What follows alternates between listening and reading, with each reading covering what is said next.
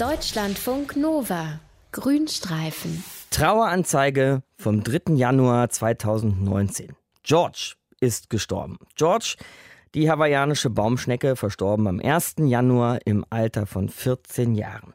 Bekannt gegeben wurde das Ganze vom Hawaii Department of Land and Natural Resources. Also war George nicht irgendeine Schnecke, wenn er von diesem Department eine eigene Trauermeldung kriegt, sondern die vermutlich berühmteste Schnecke der Welt, denn George war ein sogenannter Entling. Das letzte Tier seiner Art.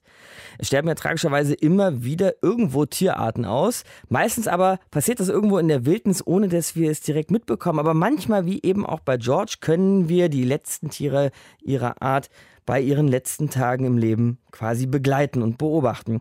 Über George und andere Endlinge wollen wir jetzt mit unserem Deutschlandfunk Nova Tierexperten Dr. Mario Ludwig quatschen. Grüß dich, Mario. Hallo, Markus. Wie konnte es denn überhaupt dazu kommen? Fangen wir damit mal an, dass George überhaupt der letzte seiner Art wurde. Also warum waren diese Baumschnecken so bedroht? Okay, also die Gründe, die sind wirklich sehr vielfältig da. Zum einen, und das ist der Hauptgrund, man hat in den 1950er Jahren eine räuberische Landschnecke namens Rosige Wolfsschnecke, wunderbarer Namen, aus mhm. Florida nach Hawaii eingeführt. Mit der wollte man diese auch eingeschleppt in der Landwirtschaft zu schädlichen Achatschnecken bekämpfen. Aber das ging ein bisschen in die Hose, weil diese rosigen Wolfsschnecken, die fielen auch mit großem Appetit über die Non-Target-Organismen her, also Schneckenarten, die eigentlich gar nicht bekämpft werden sollten. Und darunter war auch unsere arme hawaiianische Baumschnecke. Dann sind noch weitere Fressfeinde dazugekommen, wie eingeschleppte Schweine, Ratten. Es gab Schneckensammler, die hatten es auf diese wunderbaren, hübschen Gehäuse von der Schnecke abgesehen. Und die Schnecken kamen auch nicht so gut mit dem Klimawandel zurecht. Okay. Aber für solche Fälle eben gibt es doch Departments, die zuständig sind und auch Naturschutzorganisationen. Hat man da nicht gegensteuern können? Doch, doch, das hat man. Also 1997 hat man die letzten zehn Tiere zu ihrem eigenen Schutz sozusagen ins Labor gebracht, und zwar um sie dort nachzuzüchten. Aber die meisten von diesen Nachkommen sind aus unbekannten Gründen gestorben. Es hat nur eine Jungschnecke überlebt, das war eben George. Der kleine George. Und die anderen, die restlichen, die erwachsenen hawaiianischen Baumschnecken, äh, die sind auch gestorben. Also es blieb George übrig. George war danach zehn Jahre lang der letzte seiner Art und es war ein echter Promi. Man hat dann immer verzweifelt versucht, in der freien Natur noch so einen Geschlechtspartner für George zu suchen. Und das hätte ja noch nicht mal eine Geschlechtspartnerin sein müssen, weil äh, George ist eine Schnecke, die wie viele andere Schnecken auch ein sogenannter Hermaphrodit ist, hat also männliche und weibliche Geschlechtsorgane und er kann daher sowohl als Männchen aber auch als Weibchen auftreten. Und was sehr interessant ist, George wurde übrigens nach einem sehr nach einem anderen, noch deutlich berühmteren Entling benannt. Mhm. Es gab also einen George vor dem George. Was war das denn für eine Tierart? Das war eine Unterart der Galapagos-Riesenschildkröte, ich sage jetzt mal den lateinischen Namen, ja. Geochelone nigra abingdoni. Oho. Da gab es auch nur noch ein einziges Exemplar, hat auf der Insel Santa Cruz gelebt und hat, wurde natürlich auf den Namen Lonesome George, der einsame George, getauft, wurde 1971 von einem Ziegenjäger eben auf äh, einer Insel entdeckt, auf einer Galapagos-Insel namens Pinta.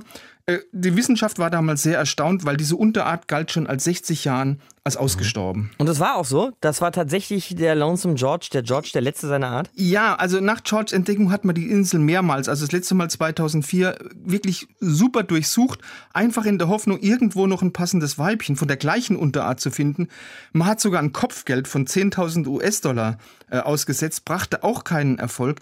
Dann hat man George Weibchen von anderen Riesenschildkröten-Subspezies als Sexualpartnerinnen angeboten, aber ähm, George hat diesen potenziellen Gespielinnen, sage ich jetzt mal, kaum eines Blicks gewürdigt und war, zumindest haben seine Pfleger das gesagt, eher am Futter der Damen als an ihn selbst interessiert. Mhm. Der schien überhaupt nicht an weiblicher Gesellschaft interessiert zu sein. Und das kann man vielleicht darauf zurückzuführen, dass George allein aufgewachsen ist, also ohne jemals so ein schildkrötentypisches Sozial-, Balz-, Paarungsverhalten zu erlernen. Und George war nicht nur also eine Symbolfigur für die Galapagos-Inseln, sondern das war wirklich ein echter Star. Der wurde, man weiß es nicht genau, so etwa 100 Jahre alt und starb dann äh, 24. Juni 2012. Okay. Das waren also George die Schildkröte und George die Schnecke, Mario. Aber ja. ähm, schauen wir mal in die Zukunft. Welche Tierart oder bei welcher Tierart wird denn wohl der nächste Endling auftreten? Also das weiß man wahrscheinlich schon sehr genau. Beim Aha. nördlichen Breitmaulnashorn, da muss man jetzt sagen, in Zentralafrika gab es Anfang des 20. Jahrhunderts wirklich noch Tausende von Breitmaulnashörnern. Aber 2003 da waren es wirklich dank hemmungsloser Großwildjagd und später eben noch durch hemmungslosere Wilderei nur noch 40 nördliche Breitmaulnashörner. Stand heute, es gibt weltweit nur noch zwei Weibchen, nämlich Najin und Fatu. Die leben beide ganz streng bewacht in einem Reservat in Kenia. aber ein männliches Breitmaulnashorn gibt es nicht mehr. Also das letzte männliche nördliche Breitmaulnashorn, das war ein Bulle namens Sudan, der wurde 2018 wegen Altersschwäche musste der eingeschläfert werden.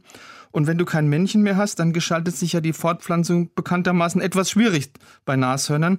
Aber beim nördlichen Breitmaulnashorn gibt es auch noch so einen Hoffnungsschimmer. Es gibt noch einen Hoffnungsschimmer, obwohl es keine Männchen mehr gibt. Wie, ja, wie denn? Es könnte gehen. Man hat nämlich vor ein paar Jahren wirklich in weißer Voraussicht einem anderen nördlichen Breitmaul-Nashornmännchen Sperma entnommen, hat dieses Sperma dann eingefroren und jetzt plant man, das geschieht unter Federführung des Leibniz-Instituts für Zoo- und Wildforschung, den beiden letzten Breitmaulnashornweibchen, also Najin und Fatu, Eizellen zu entnehmen und die dann mit diesem eingefrorenen Sperma zu befruchten und die befruchtete Eizelle, also den Embryo, die könnte man dann von einem weiblichen, von einem nah verwandten südlichen Breitmaulnashornweibchen austragen lassen. Und eine mögliche Leihmutter hat man auch schon gefunden. Das ist ein 19-jähriges Weibchen namens Tauwa. Das lebt schon zusammen mit Najin und Fatu im Reservat. Aber ob das jetzt alles klappt, das steht wirklich in den Sternen. Über die letzten ihrer Art, über sogenannte Endlinge, war das eben unser Deutschlandfunk Nova Tierexperte Dr. Mario Ludwig bei uns im Grünstreifen. Danke, Mario. Deutschlandfunk Nova Grünstreifen.